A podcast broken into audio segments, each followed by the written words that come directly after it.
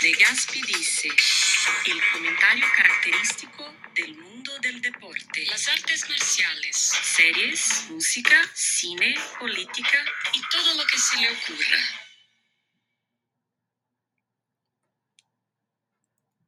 Bueno, eh, estamos en el episodio 14, según mis cuentas. Eh, saben que yo soy Carlos Contreras Legaspi. Si siguen el podcast, ya me conocen. Eh, es un tema extraño, es un día raro para mí, o muy importante para mí. estoy grabando a unas horas de, de UFC 256, algo que esperé casi 10 años. Más adelante les cuento un poquito más. Primero quiero hacer la introducción. no sé qué va a pasar en la noche, pero quiero hacer la introducción este tema me, apareció eh, o se me vino a la mente hace unos días. Y, no sé, quiero preguntarles a ustedes qué piensan de eso. Eh, hay, hay una tendencia en, las redes sociales, en Facebook, en, Twitter, en todos lados, de poner frases inspiracionales y, acompañarlas de fotos de, de, celebridades, ¿no?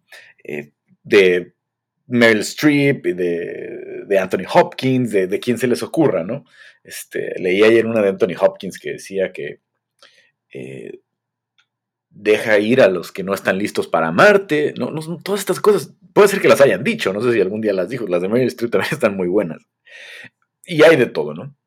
Pero un día estaba viendo uno de estos posts, no sé ni quién lo puso y apareció en mi timeline, que era una frase de Tom Hardy, que decía, tenle miedo a aquel que pudo levantarse solo porque no va a necesitar de nadie. Y, me gustó, no sé si la dijo Tom Hardy, no sé si es de alguien más, ¿no? Yo tengo varias eh, frases que no me acuerdo si algunas ya las compartí en este podcast, las he compartido en el otro podcast en la lección dividida. Eh, hay una de, Beckett que es, eh, que es, mi, favorita, Sam Beckett, el, autor de teatro irlandés. La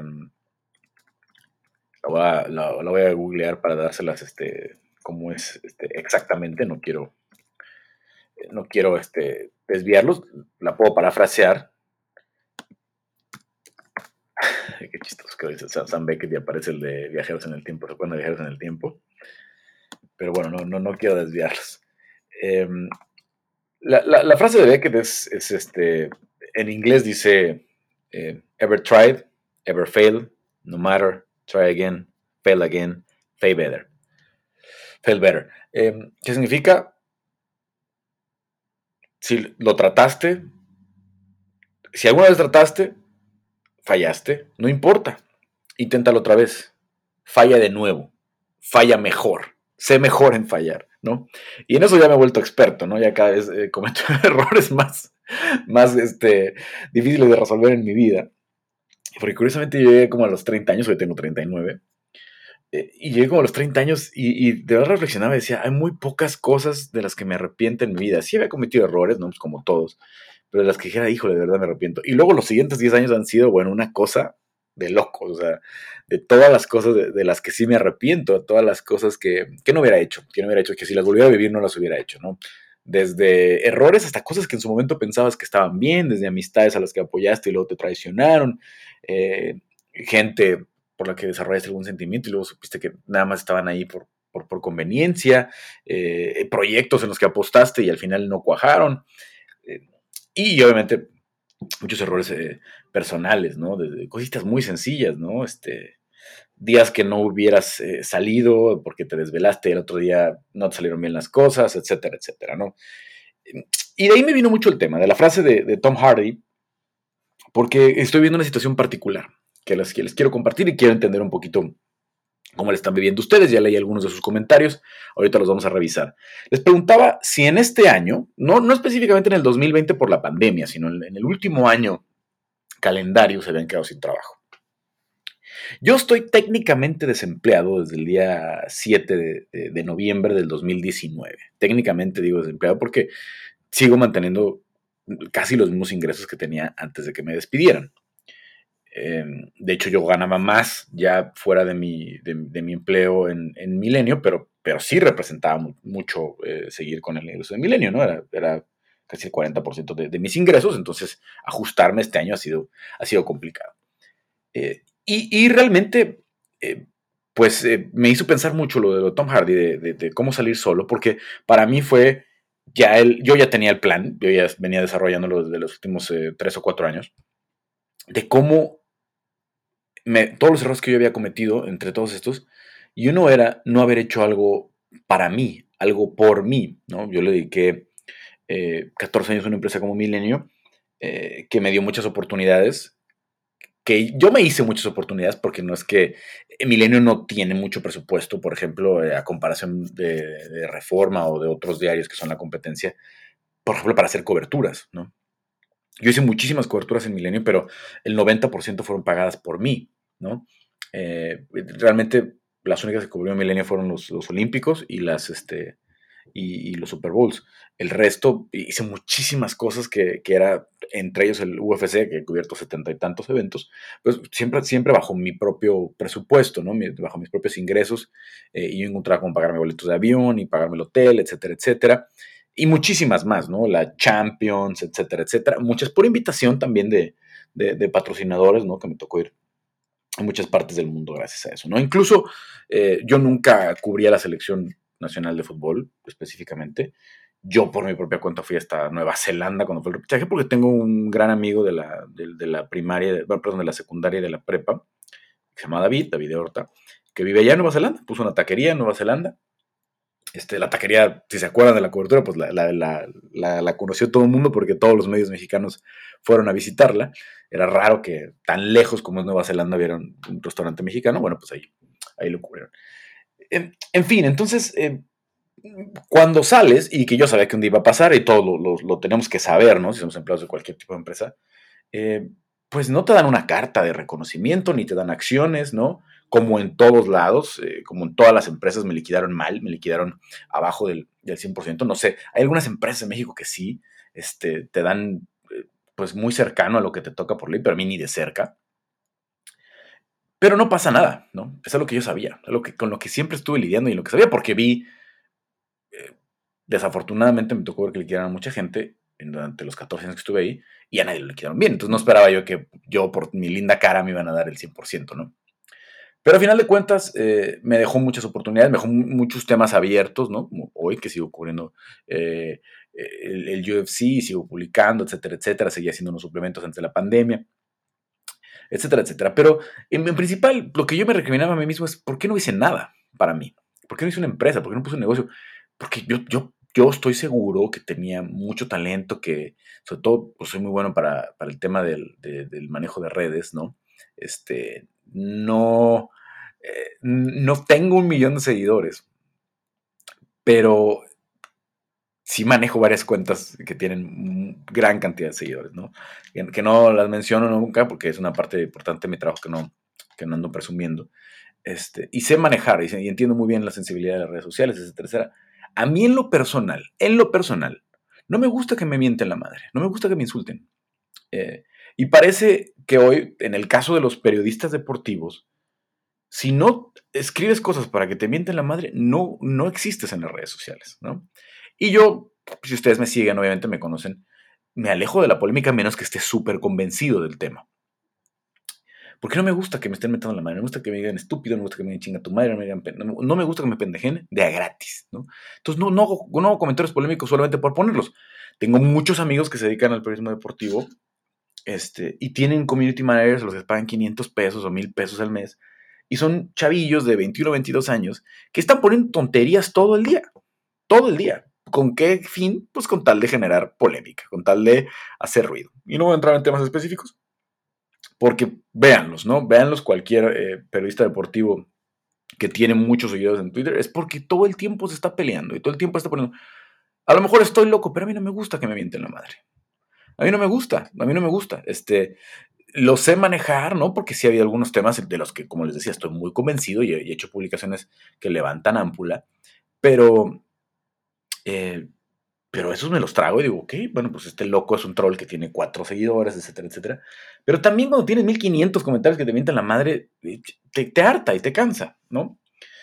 Y, bueno, yo, yo me he alejado siempre de eso, ¿no? Entonces, em, el chiste es que yo sabía que tenía mucho talento en ese sentido y apenas hasta 2019, principios de 2019, por ahí de marzo del 2019, dije, ¿qué estoy haciendo? ¿Qué estoy haciendo? Este, en gran parte, eh, eh, en la empresa donde estaba, eh, había muy poca posibilidad de, aportar con lo que yo sabía. O sea, mis redes personales empezaban a generar dinero, etcétera, etcétera. Ya le empezaba a agarrar como la, todo este rollo de, la monetización directa, ¿no? Que hoy es tan importante en los medios, ¿no? Los muchos medios en México siguen pensando que van a seguir vendiendo como lo hacían antes, ¿no? Que, que iban con el gobierno, se sentaban y, ah, dame 10 millones. Ah, sí, claro, aquí están Ya no va a pasar eso, ya, ni, ni con este gobierno ni con los que vienen, ¿no? Entonces, no están encontrando los medios convencionales cómo, cómo monetizar lo que están haciendo en digital, porque muchos tienen tráficos muy grandes y volúmenes muy grandes y no lo encuentran. Entonces, por ahí de abrir eso, yo empecé, dije, voy a hacer, y, ahí voy, ahí voy, ahí voy, este, no me voy a hacer millonario, yo no, no es una de las metas de mi vida, este, pero a final de cuentas le entendí ya un poquito al asunto, ¿no? Y ahí, voy, ahí voy, ahí voy. Eh, no sé cuánto va a durar, porque esto es un negocio que va evolucionando muy rápido, pero ahí vamos. Entonces fue hasta 2019 que empecé a entender, que empecé a, pensar en mis propias cosas, eh, empecé a pensar en por qué no hice una, una un proyecto que fuera mío, en el que no dependiera de un patrón, en el que no dependiera de, las, de los errores de alguien más para que mi ingreso bajara, para ¿no? sino que fueran mis propios errores, sino que fueran mis propias decisiones las que me hagan subir o me hagan caer, las que me hagan ganar más o ganar menos. Y estoy en una situación, y es difícil, es muy difícil, eh, más a los 39 años que tengo, ¿no? Si lo hubiera hecho a los 23, 24, que hubiera tenido todavía más respaldo de la familia, etcétera, etcétera, menos responsabilidades, menos deudas, sería otra historia. Pero hoy eh, es complicado depender y, agradezco porque tengo muchos clientes y mucha gente con la que estoy trabajando, pero depender de que si te pagan o no. Te traigo atrasos en, cinco o seis eh, cuentas que me deben y cómo le hago para pagar las mías, ¿no? Es, eso es algo que como empresario, ¿no? aunque seas chiquitito, aunque tengas solamente cuatro o cinco empleados, pues es uno de los retos, ¿no? Entonces cuando eh, la gente pone estos posts eh, inspiracionales de lo dejé todo para emprender y todo eso, bueno, sí, son, sí, sí duele y sí cuesta, ¿no? No es lo mismo recibir tu cheque todos los eh, días 15 y todos los días 30 que ver cómo sacas el cheque de alguien más, aunque, como les digo, sean tres, cuatro empleados, ¿no? Este, no está nada fácil. Pero, pero ahí vamos, ahí vamos, ahí vamos. Eh, fue un año muy difícil, muy duro. Eh, creo que mm, las cosas hubieran sido mucho mejores si, los procesos no se hubieran caído tanto este año, si tantas cosas estuvieran suspendidas. Si en México no viene una crisis económica del tamaño de la que viene, porque hay que estar listos para lo que va a venir en México, va a ser mucho más fuerte de lo que lo imaginamos, de lo que lo pensamos. Eh, no está sencilla la, situación.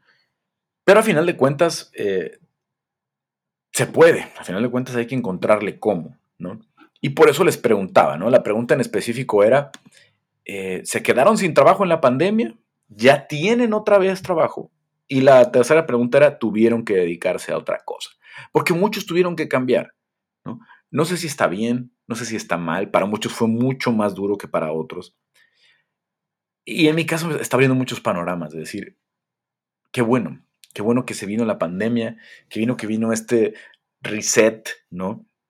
En, mi vida, este, este restablecer todo, pensar en, quién cuentas, eh, con quién cuentas, con quién no, con qué amigos te puedes sentar y decir, vamos a hacer un negocio juntos, cuáles no, em, cuáles están ahí para, para, poder desarrollar cosas, porque muchas veces nos rodeamos de, de gente muy, muy tóxica, muy nociva, que no nos damos cuenta, ¿no? Eh, que son los que cuando llamas, eh, hay peda gratis en mi casa, llegan 25, ¿no? Y cuando les dices, oye, este, quiero emprender un negocio, hay que pensar, hay que buscar un inversor, y escuchas los gritos, ¿no? O la, o la bola de paja, ¿no? Esta que pasa en las, las películas. Este, en fin, es una, eh, es, es, una situación importante lo que pasamos en este año y ojalá que, que si ustedes me escuchan, les deseo de todo corazón que, la estén manejando bien. Que no hayan perdido el trabajo, ¿no? Primero, porque es lo más importante.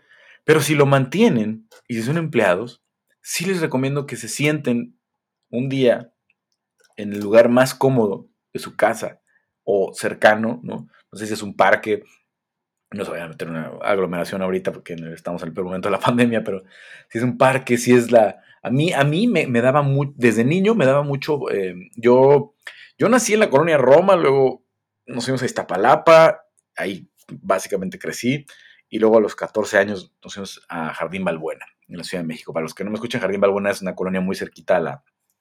Para los que no conocen, perdón. Eh, la Jardín Balbuena es una es una colonia muy cerquita al aeropuerto de la Ciudad de México. Los aviones pasan, o sea, está eh, mi, la casa, que había sido la casa de mi abuela, donde eh, me fui a vivir ahí con mi mamá, era una casa que estaba muy cerquita del aeropuerto, demasiado. Entonces pasaban los aviones, los veías, pues obviamente yo los veía como si estuvieran a 15 metros, ¿no? Probablemente estaban a más, a 70, 80 metros, este, pero ya pasaban muy cerca, o sea, se veían inmensos, hasta los aviones chiquitos, los de Aeromar, estos de las hélices, se veían grandes. Y era el ruidero, ¿no? Este, pero me daba mucha, mucha calma, mucha paz subirme a la azotea a ver los aviones, ¿no? Cómo pasaba uno cada 5, cada 10 minutos. Eh, y me daba, no sé, una sensación de ver el cielo, no sé por qué, no sé si era no, no, porque no, tampoco soy muy clavado en este asunto del espacio y estas cosas y de la vida extraterrestre, pero como ver esta infinidad o, pensar lo chiquitos que somos, que había después, ¿no? Que había después de ese manto azul. Eh, y, fue lo que me dio mucha calma y después me clavé mucho y me gustaba mucho, eh, por ejemplo, cuando iba de fiesta, para mí era muy importante cuando sentía que estaba amaneciendo, ponerme en un lugar donde pudiera ver el amanecer, donde pudiera ver cómo sale el sol, cómo cambiaba el cielo me, clave mucho y me daba mucha paz, mucha, mucha paz el, ver el amanecer, ver el, ver el cielo siempre. Entonces, ese es, el lugar, este, el lugar de paz para mí. Encuentren ese lugar de paz y piensen qué quieren hacer en sus vidas, ¿no? ¿Cuántos años tienen? ¿25, 30, 40, 50? ¿Qué quieren hacer en sus vidas? ¿Ya tienen un negocio? ¿Qué falta? ¿Qué más podemos hacer, ¿no? Por nuestro propio negocio. Y si no, ¿qué podemos hacer nosotros mismos, porque yo a, tono de broma, eh, siempre digo que inventé YouTube, es una broma, ¿no? Este, pero justo en esta semana estaba mucho reflexionando todas las ideas que yo tenía cuando tenía 14, 15 años y hasta dentro de la universidad, y las reviso y digo, ¿cuántas ideas que yo tuve después sí fueron concretadas por alguien más? Y luego se hicieron millonarios, ¿no? Eh, y, tengo muchos ejemplos, ¿no? Por ejemplo, eh, mi, ex, la, primera pareja que tuve, con la que me casé, etcétera, etcétera. Y yo platicábamos, teníamos 17 años a lo mejor, y decíamos, ¿por qué no hacemos un proyecto en el que rediseñemos gráficamente los mercados de la Ciudad de México? ¿no? Hay muchos mercados que son muy tradicionales, pero que estaban en muchas condiciones este, de, de deplorables, ¿no? Este, que no te daban ganas de entrar, que no te invitan a entrar a, un mercado a comprar, ¿no?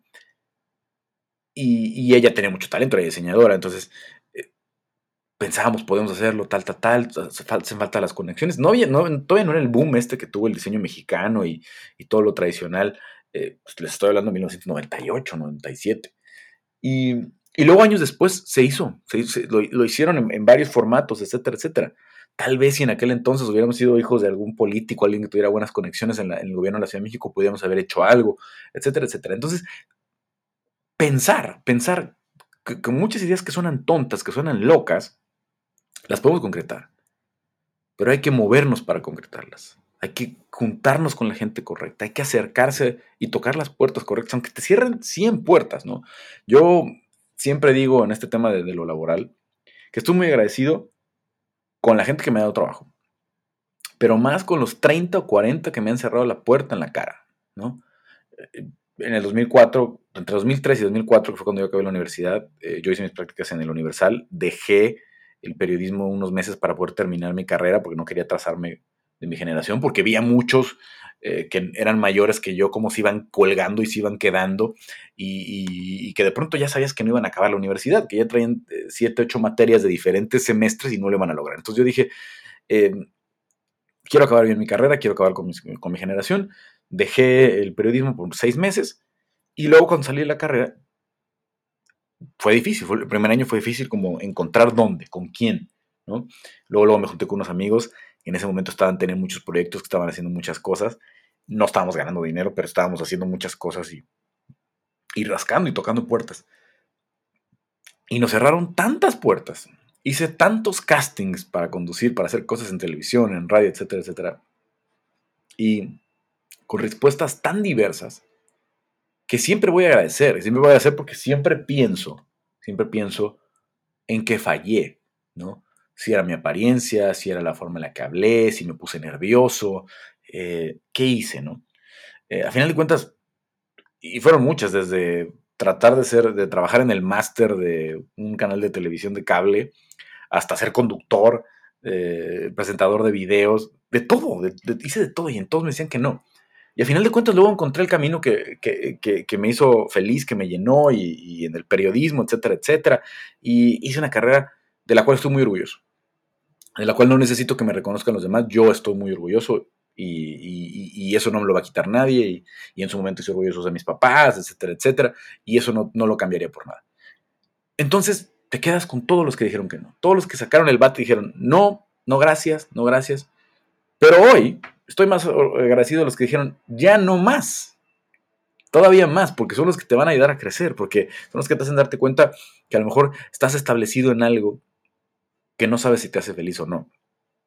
Entonces, mi invitación ¿no? No sé si soy más viejo que ustedes, no sé si soy más joven que ustedes, pero es que construyan algo suyo, algo, que, algo que, les va a costar solo trabajo a ustedes, que solo ustedes van a, valorar. Júntense con la gente que, que, saben que les va a hacer segunda, que los va a impulsar, de los que se van a agarrar del hombro y van a subir. Y no, no los envidiosos, porque la verdad es que todos lo sabemos y, a veces nos hacemos güeyes, ¿no?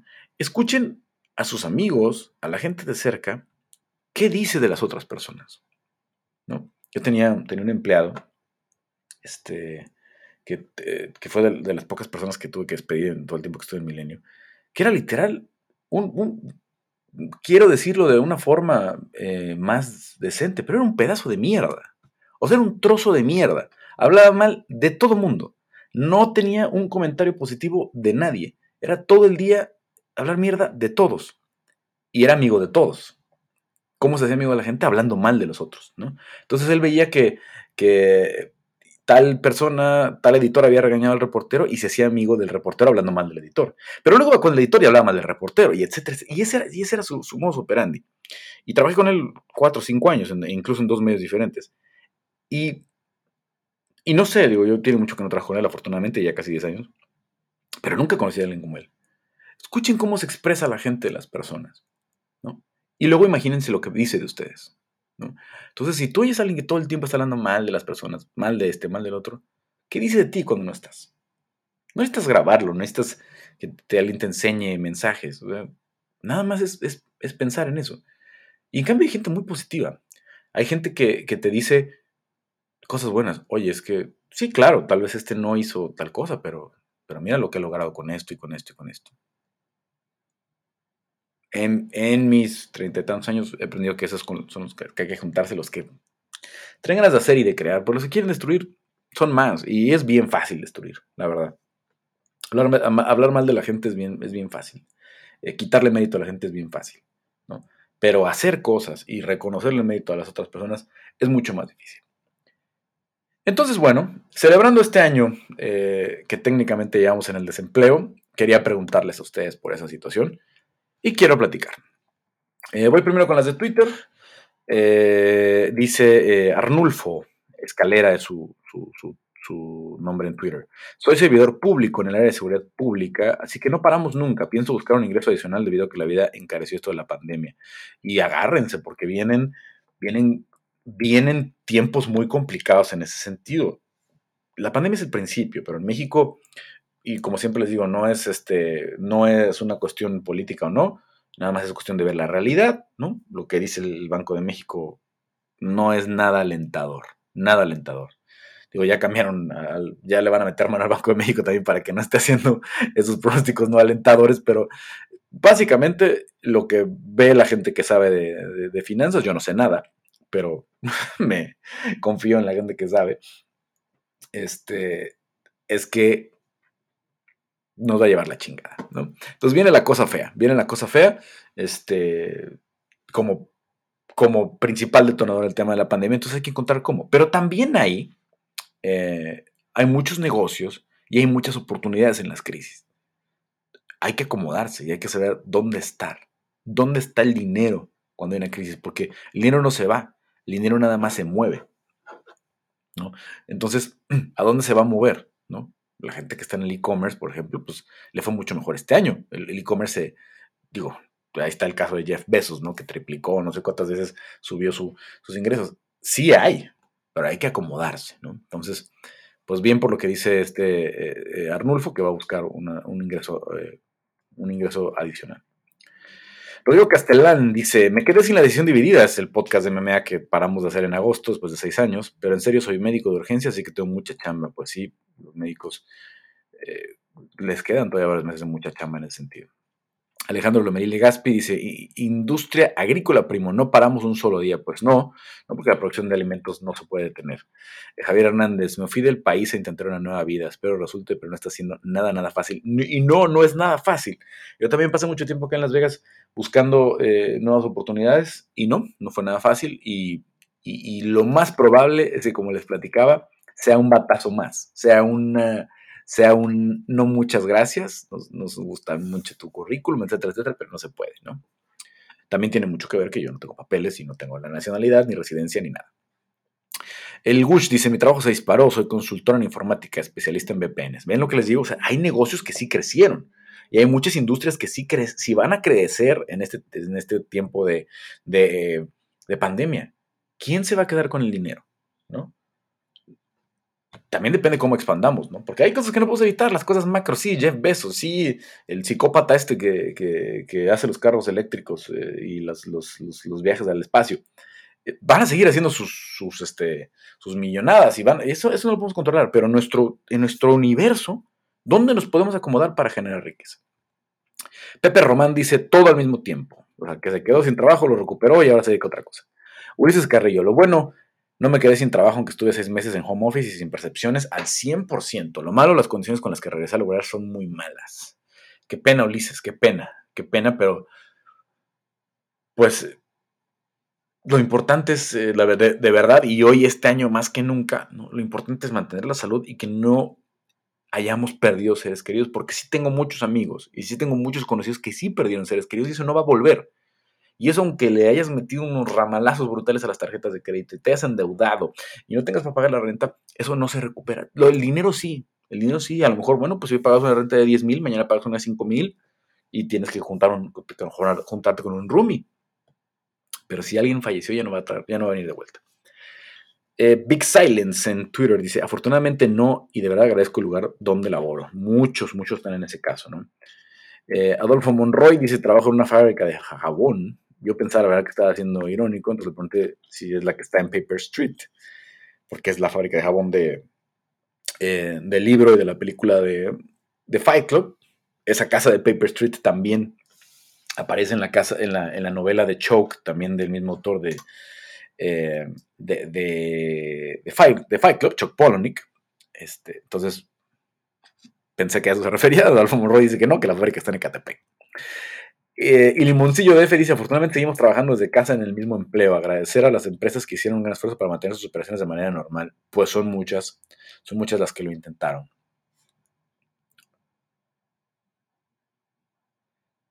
Dejamos hasta ahí, llegaron los de Twitter, pero también tenemos muchos mensajes eh, que escribieron en Facebook. Eh, Giovanni Ríos Castro, soy gestor cultural y artista plástico. Como gestor todo se detuvo con la pandemia y como artista plástico hubo que buscar seguir como se pudiera y ahí vamos probablemente la industria del arte, la industria del espectáculo, del, performance, pues es de las más afectadas, de la música, del teatro. Eh, y ojalá, y ojalá que, ojalá que este momento también nos abra puertas a que este asunto de lo virtual, la gente se acostumbre a pagar, ¿no? Porque, a ver, hoy a mí me encanta ir a conciertos, ¿no? Tal vez es mi, escape más importante, ¿no? Y ya lo hemos platicado aquí en el podcast, ¿no? Donde yo me libero, este, incluso muchas veces he llorado en conciertos del, momento de la emoción, de canciones que escucho, aunque las he escuchado 400 mil veces y, las he visto varias veces en vivo, las vuelvo a escuchar y me vuelvo a emocionar y vuelvo a llorar. Eh, y no lo he tenido.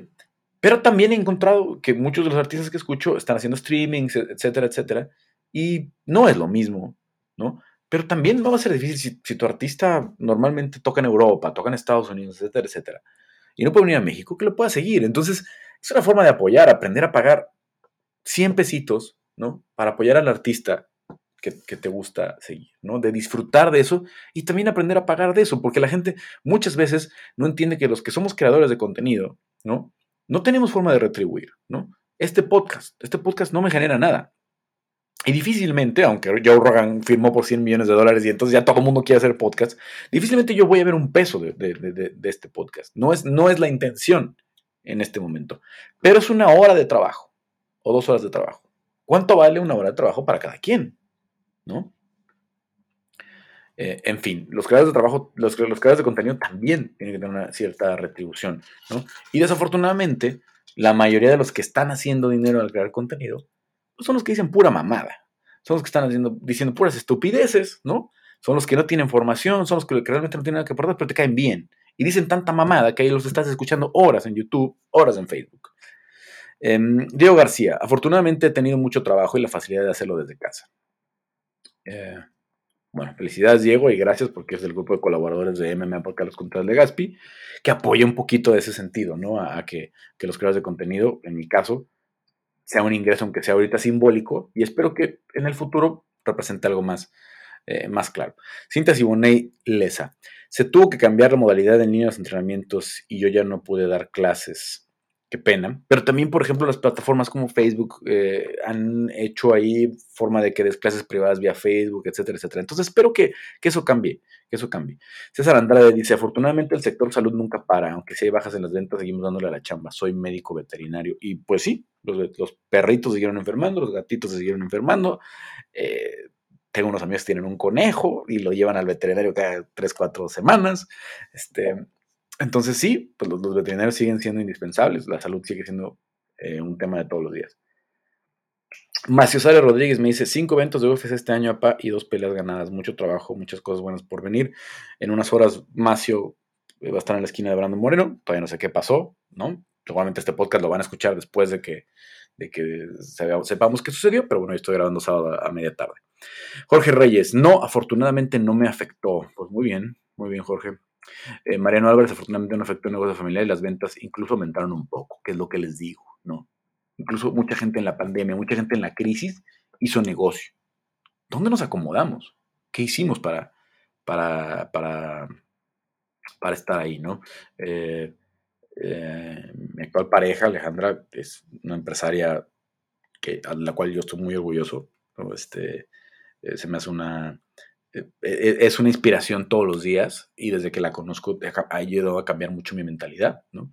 Ella empezó un negocio con muy poquito, con una inversión muy, muy pequeña. Es de esas personas que les digo, dejó un salario base, un salario fijo en una empresa sólida, en una empresa de las grandes, más, grandes de México. Dijo, no, yo quiero emprender, ¿no? Y a veces tenemos mucho miedo de eso, porque sí cuesta y porque, se los digo, yo personalmente la estoy pasando mal, aunque sé que en unos meses va a traer esas recompensas, ¿no? Que todo esto que estoy batallando, que si no me pagan que el proveedor, que esto y que el otro, que hay que firmar un chorro de cosas, que muchos, que el departamento de compras, que si esto y que el otro, todo eso eventualmente encuentra su rumbo, encuentra su, lugar y, mejora los tiempos.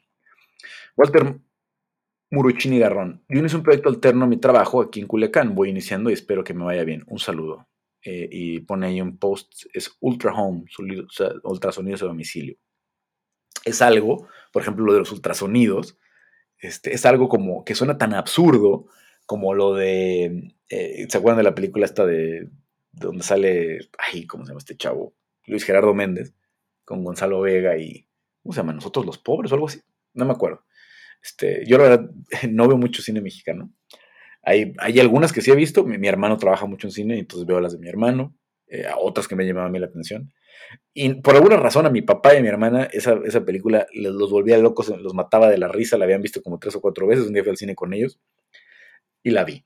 Este, y claro, está el chiste y está hasta el meme, ¿no? Del, de las gasolinerías a domicilio y dices, ¡pum! ¿no? Y, y, y, en ese entonces era un, chiste que a todo el mundo nos generaba de verdad hilaridad. Decías, qué pendejada, ¿cómo te van a ver la gasolina en tu casa? Bueno, pues qué tal en la pandemia, ¿no? ¿Qué tal en la pandemia como ahora todo a domicilio funciona? y todo tiene sentido. Y la verdad es que las máquinas de, ultrasonido, por ejemplo, hace dos, tres años habíamos pensado, bueno, pues es que el ultrasonido te tiene que hacer un doctor, etcétera, etcétera, ¿no?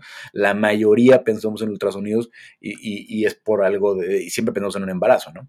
Pero ultrasonido es para muchas cosas, para detectar hernias, para detectar eh, rupturas de fibras musculares, etcétera, etcétera. Son, hay ultrasonidos para muchos usos médicos. Entonces, obviamente hay mucha gente que no se puede trasladar a un laboratorio y esto que pone Walter del, ultrasonido a domicilio, pues hoy más que nunca es una nueva oportunidad. Es, es básicamente a lo que me refería hace unos minutos. Eh, Víctor Olivares, eh, a diferencia de mis amigos y conocidos que los descansaron, a mí me ha ido mejor, ya que trabajo en el área comercial de una empresa gasera. Cuando cerraron empresas y comercios le sufrimos un poco porque la venta recae, recae en el departamento. Posteriormente repuntó la venta y con ello el aumento de sueldos. La familia tenemos una farmacia que se incrementó la utilidad por venta excesiva de antihistamínicos, antibióticos, multivitamínicos, etcétera, etcétera. Que a nosotros nos vino bien económicamente, pero sería mejor sin preocuparnos por nuestra salud. El mismo tema, ¿no? Ahí está. Y, ya no sé, no tuve muchas reacciones del asunto de Maradona. Pero, por ejemplo, no sé si yo ponía en cuestión, y ahí está, en la semana salieron los atletas, los deportistas con más menciones en México, fue Kobe Bryant, más que Maradona. Claro, Maradona fue allá a finales de noviembre para estar con, Teo, pero tal, tal, tal. El chiste es que lo de Kobe Bryant sí fue muy grande y, es, solamente quiero entender esos contextos. Aquí lo de Víctor me parece muy interesante. ¿no? Hay gente a la que le fue bien. Hay mucha gente a la que le fue bien en la pandemia. ¿Cómo nos estamos acomodando a ese sentido? ¿no? ¿Cuántos, eh, todas estas eh, empresas de Didi, Rappi, Uber, etcétera, etcétera, cómo explotaron, ¿no? La, cantidad de envíos, la cantidad de gente que a lo mejor no tenía la plataforma y no la iba a usar en cuatro o cinco años todavía la plataforma, pero se vieron obligados porque estaban encerrados a descargar el app y a ver, a ver, ¿qué, de qué se trata hacer el supermercado por internet, ¿no? Mucha gente que a lo mejor jamás lo iba a hacer, que siempre iba a ir al supermercado de la esquina, bueno, pues ahora tuvo que aprender a hacerlo en internet y ya se va a quedar ahí. Y dijo, oye, pues está toda madre si me trajeron. No, digo, habrá gente que tuvo una mala experiencia, pero mucha gente que, pues yo nada más necesitaba un kilito de manzanas, un kilito de aguacates, este, no sé, pendejaditas, y me, me llegaron, me llegaron a tiempo. Simple, ¿no? Eh, me llegaron bien, ¿no? No me tuve que mover. Pude hacer otras cosas en esta hora y media, dos horas en las que tuve que esperar el súper, ¿no? Luis Morales dice, tuve que buscar especializarme en ciertas áreas que antes no había considerado y certificarme en otras. También es algo que aprovechó mucha gente para estudiar. Okchuk Orlok, he tenido menos ganancia monetaria, pero el año me ha venido muy bien en ese aspecto. Ahora sí puedo completar mis horas de estudio y tocar más. Eh, he estado poniendo detalles y me ha vuelto las ganas de sacar historias propias. Las ilustraciones muy, muy, muy interesantes. Julio MGL, disminuyó mi ingreso, pero a cambio pude hacer días de home office y que compensa con el gasto de traslado. Descubrí que me siento más a gusto y así. Mi trabajo se adapta perfecto, ya que todo es de manera remota. Y yo también tenía muchas de esas dudas. Estaba acostumbradísimo. Viví 15 años en las redacciones de deportes, en la de Universal, en la de Record, en la de Milenio, eh, en la de Televisa Radio, ¿no? que son los, los, lugares donde he pasado más tiempo trabajando. Y ya no las extraño. Hace un año decía, eh, hace un año a estas alturas decía, me cambiaron mi vida. es que yo estoy acostumbrado a estar en la redacción hasta las 12 de la noche, 1 de la noche, eh, viendo siempre todo lo que pasa, todos los noticieros. Hoy ya no extraño nada de eso. Hoy, hoy, hoy ya no necesito ese, ese e, e, e, estar ahí. ¿no? Esto es básicamente el mensaje. Es un, mensaje que trato que sea positivo. Vienen cosas duras en los siguientes meses. ya vieron por ahí los anuncios en México y en Estados Unidos. Las vacunaciones van a empezar en las siguientes semanas, pero no son una solución inmediata. Todavía nos vienen cinco o seis meses de adaptarnos en lo que la gran mayoría de la población está vacunada, en lo que vemos si esta inmunidad de, de rebaño que esperamos suceda es tan inmediata y, descienden los números de casos y descienden los números de hospitalizaciones y descienden los números de fallecimientos, que son lo más importante. Entonces, todavía nos quedan meses para adaptarnos, todavía nos quedan meses para reinventarnos, para, para, para entender qué podemos hacer, ¿no? Más allá de quejarnos, porque quejarnos es muy fácil, todos lo podemos hacer. Y, no soy Daniel Javi ni ninguno de estos mercachifles que andan por ahí yo nada más los invito. yo, no los, yo no los obligo a nada, ¿no? Como esto, me encanta este, este tono imperativo de los, de, los, este, de, los, de los que andan por ahí en las redes sociales vendiendo sus mensajes y queriéndolos engañar. No, yo nada más les invito y les comparto mensajes de mis seguidores, eh, que ya tengo una buena cantidad, y, y les cuento lo que quiero hacer. Vamos a ver cómo pasa. Pero bueno, me tengo que despedir porque ya me tengo que ir a la arena. Hoy es un día histórico. Después de 10 años un mexicano va a pelear por un cinturón del UFC, gane o no. Para mí es un día muy importante. Eh, un día por el que trabajé mucho. Eh, obviamente, Brandon Moreno, que es el que va a pelear, trabajó mucho más que yo en ese sentido, pero yo he trabajado mucho en ese sentido y le, he apostado mucho dinero, tiempo. Y me da mucho gusto que hayamos llegado a este punto. Así es que gracias por acompañarme en un episodio más, en un podcast más. Y, eh, más, y a los que les guste el MMA, pronto tengo sorpresas tal vez más pronto de lo esperado, pero teníamos un podcast nuevo de, de MMA, así es que los espero pronto por allá. Eh, pásenla bien y nos escuchamos en el siguiente episodio de Legaspi Dice, que espero, que espero suceda eh, antes de que acabe el año.